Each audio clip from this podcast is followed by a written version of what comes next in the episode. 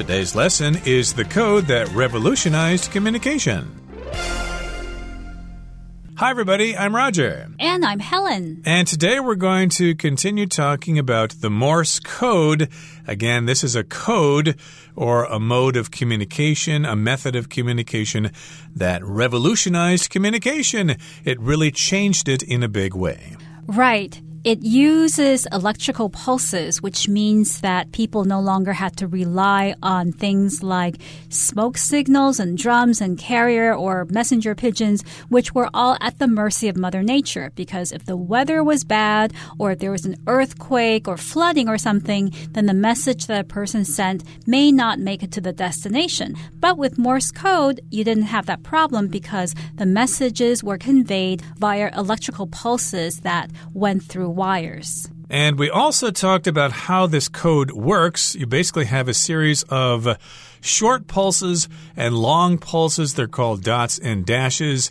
And of course, you send those messages over a wire, and you've got certain amounts of dots and dashes assigned to each number, to each letter, to each punctuation mark. And of course, the person receiving the message is also familiar with this code and they can decode your message and they'll know exactly what you're saying. So let's talk some more about the Morse code in today's lesson. Let's listen to the first part and then we'll come right back. Morse code quickly spread around the world and became the standard for long distance communication. People used it to send breaking news, time sensitive messages, and even distress signals in emergencies.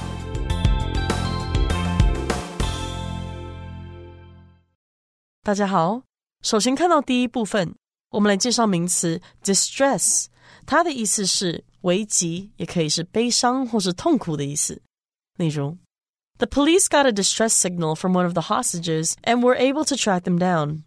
警方收到了其中一名人质的求救讯号，并让警方能追踪他们。又或者说，Seeing Noah's distress，Lydia felt the urge to comfort him。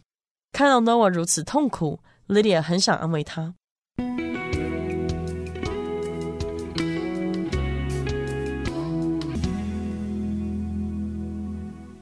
Morse code quickly spread around the world and became the standard for long distance communication. People used it to send breaking news, time sensitive messages, and even distress signals in emergencies.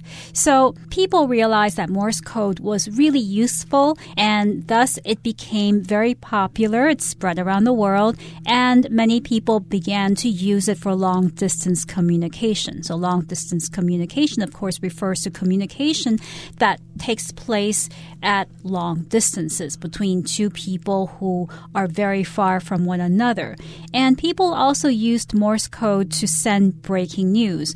Breaking news is simply news about events that have just occurred. So today we have television that transmits breaking news. We know about wars and what's going on at the other side of the world immediately as the event happens. But back then we didn't have television, we didn't have computers, so the only way to get breaking news was via Morse code. Yeah, indeed. If they wanted to report on the Battle of Gettysburg in 1863, someone in the field needed to send messages via Morse code so that people in New York or Los Angeles would know about this bloody battle that just took place in Pennsylvania. Yes, so Morse code was used to send breaking news and also time sensitive messages. A message that is time sensitive is one that needs a response or one that is meaningful or effective within a certain amount of time. So there is kind of like expiration date to it or expiration time. And Morse code was also used to send distress signals in emergencies. Distress here means a situation, for instance, when a ship or an airplane is in danger and needs help. So often when people are in distress or passengers on a plane or pilots are in distress because their plane has crashed, they may send distress signals in the form of smoke or flare guns that they would shoot up in the sky that would make a big explosion so that people could see the light and explosion from far away and realize that this plane is sending the signal signal to ask for help. So that's a distress signal. And here it's saying that Morse code was also often used to send distress signals in emergency situations. Right, and of course, the internationally recognized distress signal using Morse code would be SOS or dot dot dot dash dash dash dot dot dot. That's SOS. That's the only Morse code that I happen to know. And again, this standard was used all over the world for various purposes, like for news, for time sensitive messages, and for distress signals. Okay, that brings us to the end of the first part of our lesson. It was quite short, so let's move on now to the second part, which is somewhat longer. What's more, once the code system was established, it could be conveyed with anything that could produce dots and dashes, including flashing lights, radio waves, and even blinking one's eyes. In fact, one of the most famous uses of Morse code was by an American prisoner, Jeremiah Denton, during the Vietnam War. In 1966, Denton was forced to do a TV interview by his captors. While he was answering questions, Denton blinked his eyes in Morse code, spelling out the word torture and thus informing the U.S. military that imprisoned U.S. soldiers were being harmed.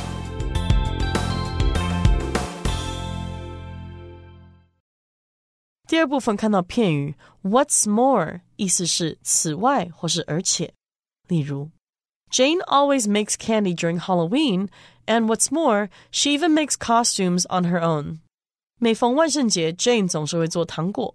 除此之外，她还会自己制作服装。或是 Blueberries are tasty, and what's more, they are very nutritious. 蓝莓很美味，而且很营养。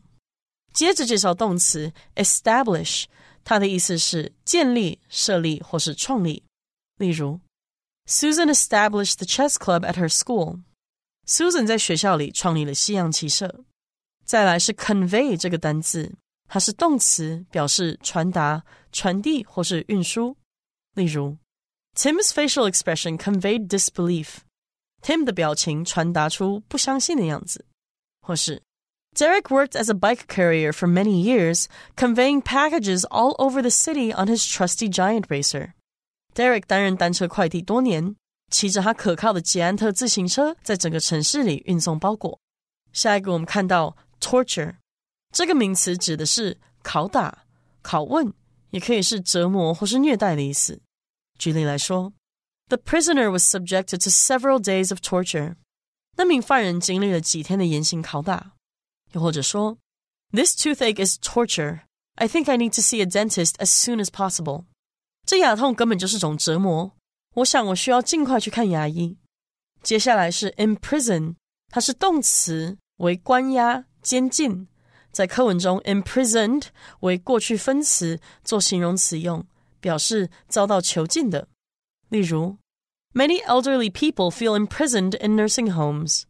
许多老人觉得自己被囚禁在疗养院里。再看一个例句：The French government once imprisoned convicts on an isolated island in the Atlantic Ocean。法国政府曾经把囚犯监禁在大西洋上的一座孤岛。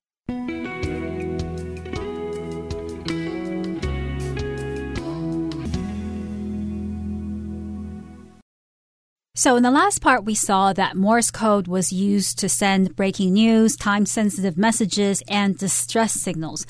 What's more, once the code system was established, it could be conveyed with anything that could produce dots and dashes, including flashing lights, radio waves, and even blinking one's eyes. So before we talked about how Morse code used electrical pulses, but here we're saying that we don't really need the electrical pulses because Morse code could be sent in many different ways. Now, this sentence begins with the phrase, what's more? What's more simply means in addition. So, you use what's more when you want to add information to what you have just said. And here it says, once the code system was established, it could be conveyed with anything that could produce dots and dashes. When something is established, it means that it is put in use or it is existing. It has come into being. So you can say that a law has been established or regulations have been established. You can even say that a business has been established. It just means that it now exists. Right. It's been accepted by quite a few people. Maybe there were other people thinking of different kinds of codes, but eventually the Morse code became accepted by everybody. So it was established, and then it could be conveyed with anything that could produce dots and dashes, which includes flashing lights, radio waves, and even blinking one's eyes. So if you convey something, that means you just communicate it from one place to another. It could be transporting something as well, like uh, pipes convey water from the reservoir to your home. But in this particular case, we're talking about messages being delivered from one person to another. It just uh, needs to be some sort of form of communication that uses dots and dashes. That could be flashing lights, so you could use your torch or your flashlight to send messages in the mountains, for example, to airplanes flying overhead, for example. Or you could use, again, radio waves using shortwave radio. You could be a ham radio operator sending distress signals on the radio.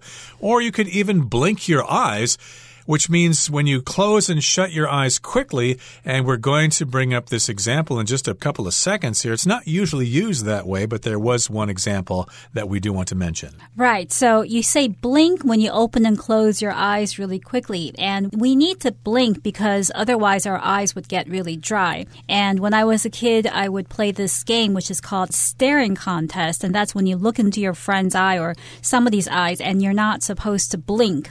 And you're supposed to try to not blink for as long as possible. And the first person who blinks is the loser. Right. And of course, this is similar to the word winking, but that just means you close one eye as if you're sending a signal to somebody, like you have a secret with somebody else and you wink your eye at that person.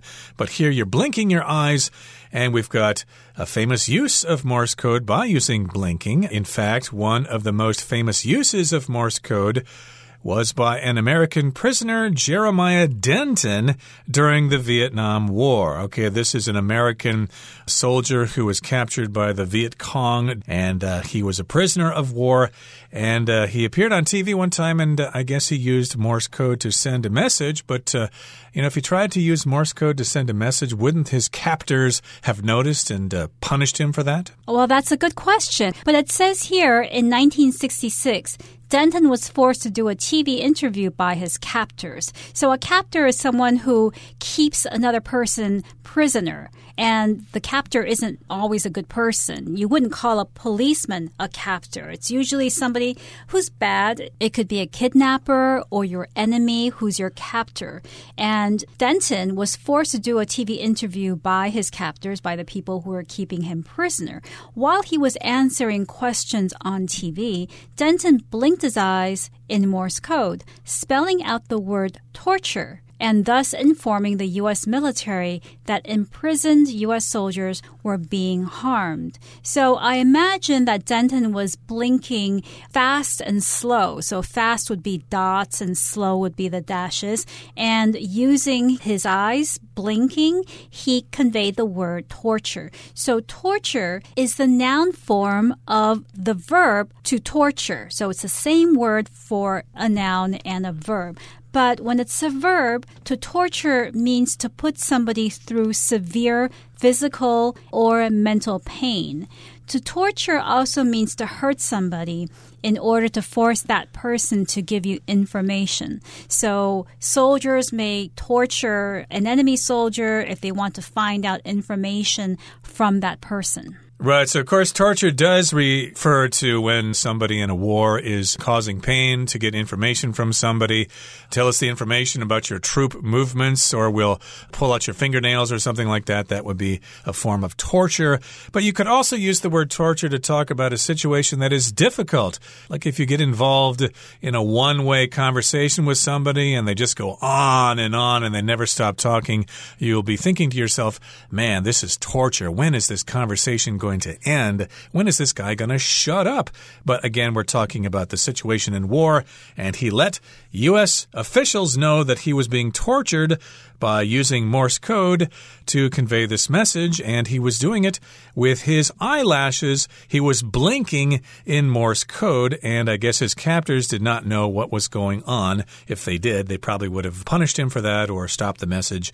And if you're imprisoned, that means you are captured by somebody or you have committed a crime and you are in prison. So, yes, these U.S. soldiers were imprisoned during the Vietnam War. And in this particular case, he was interviewed on TV, I guess, by the Vietnamese army to let uh, the West know that, hey, these guys are being treated well. Don't worry about that. Right. So this is just another example of how versatile Morse code can be. It can be conveyed in different forms. You can use your eyes and you can use other ways to convey messages using Morse code. Okay, that brings us to the end of the second part of our lesson for today. Let's move on now to the third part. Although advanced communications technology has made Morse code mostly obsolete today, it is still used in certain exceptional situations. Some pilots and sailors, for example, are still taught Morse code as a backup communication method in case their modern equipment fails. Oh, and by the way, it's also a great way to communicate in secret with your friends.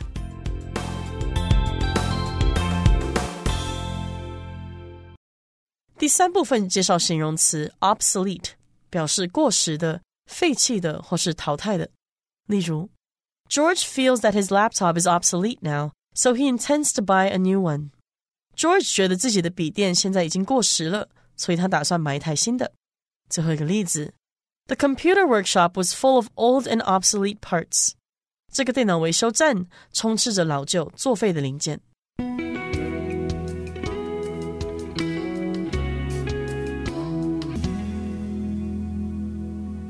Although advanced communications technology has made Morse code mostly obsolete today, it is still used in certain exceptional situations.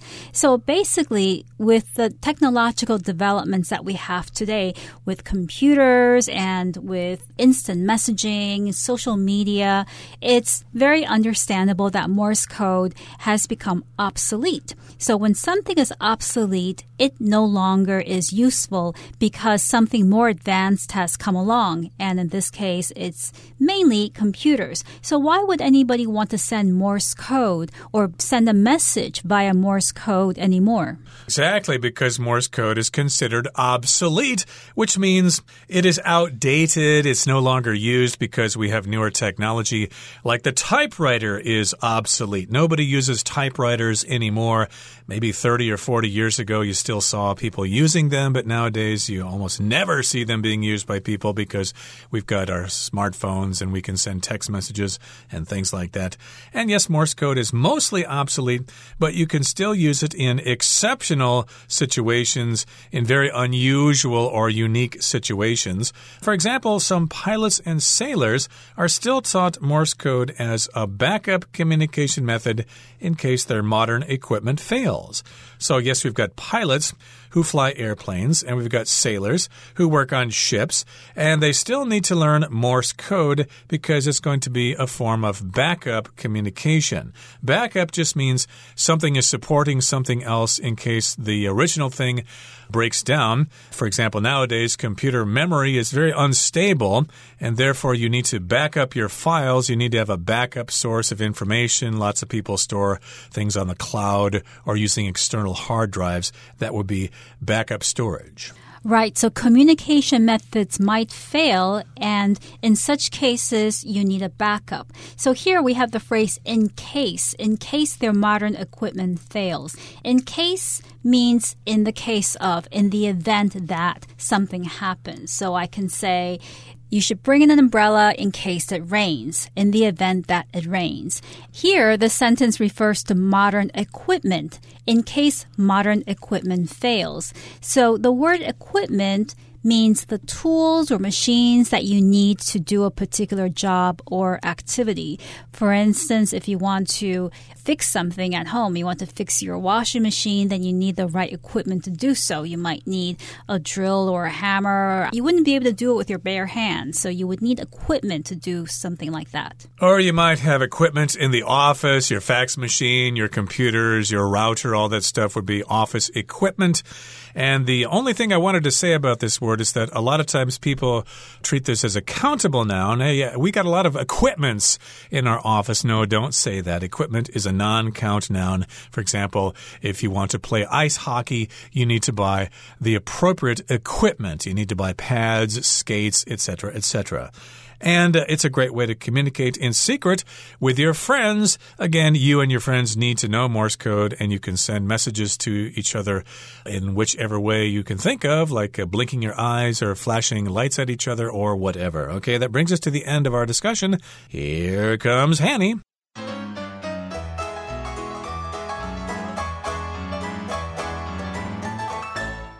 各位同学，大家好，我是 Hanny。我们来看今天的文法重点。课文第一部分提到，人们用摩斯密码来发送新闻快报、时效性讯息，甚至是紧急情况下的求救信号。文中是用到 distress signals 来表达求救讯号。那 distress 可以当名词或动词来表达遇险。危急或者是有悲伤、痛苦的意思。那我们来学它的字首字根。好，看到 s t r i c t strict，或者是 s t r a i n strain，或者是 s t r e s s stress 这一类字根，它有那种绑。束缚、拉直或者是拉紧的语义，带有压力到达最极致的意思。那在 distress 这个字当中，它的字首 d i s 因为碰到了 s 开头的字根而变形为 d i。那这个字首表示分离，字根 stress 表示拉紧。那同学们可以试着想象，所拥有的东西被强拉走。被迫分离而造成的痛苦，用这个方式应该可以联想到 distress，它有悲伤、痛苦的意思。我们顺便补充两个这一类字根的单字，第一个是 district。它的字首 d i s 表示分开，那么 strict 表示拉紧。那划分行政区就是分开一区一区，各自管辖、各自管束。同学们也许可以用这样的方式去联想 district，它有行政区啊，或者是地区、区域的意思。第二个补充的是 constrain，它的字首 c o n 表示一起，字根 strain 表示拉紧。当我们用绳子把东西绑住，那把绳子两端一起拉紧，用这个画面，也许可以联想到 constrain，它有束缚或是限制的意思。那么课文第二部分的第一句，它提到，一旦这个代码系统建立起来，就可以用任何能产生点和画的东西来传递。文中是用动词 convey 来表示传达、传递。那我们来学习它的字首字根。好，看到 v e y。或者是 v o y，或是 v i，或者是拼作 v i a，这些字根表示道路、旅程。像 voyage，它表示航行、航海，其实就可以看出这个字根的意思了。好，那我们看到 convey 这个字，其实跟 convoy 的字源相同，它们的字首 c o n 表示一起。那么字根 v e y 或者是 v o y 是道路，我们可以用在路上一起同行来提供保护，去联想到 convoy，它有护卫船队、车队或部队的意思。那至于 convey，它原本也有。护送陪同的语义，后来才从在旁边作为与他者沟通的媒介这样的概念去衍生出传达、传递的意思。好，那顺便补充一个有相同字根的单字是 envoy，e n v o y，它的字首 e n 表示 on，在什么之上，那么字根 v o y 表示道路。从字首字根表面意思来看，是在道路上，在旅途中。那同学们可以试着联想，被派遣到他国的使节，经常往来奔波，常常是在路上嘛。好，那所以 envoy 去联想到他说有特使、使节或是外交使节的意思。好，那以上今天重点整理，我们回顾这些单字吧。Distress. Financial distress can be a major source of anxiety. Establish. To maintain a healthy work life balance, it's essential to establish clear boundaries between one's professional and personal life. Convey. Brandy worried that she would be unable to convey her true feelings to Philip. Blink. Dwight didn't even have time to blink before the magician made the coin disappear. Torture. While the detective was determined to learn the truth, he refused to use torture to force the suspect to talk. Exceptional. The hikers suddenly found themselves in great danger due to the exceptional weather conditions. Equipment. Dr. Smith quickly grabbed her medical equipment and rushed to the scene of the accident.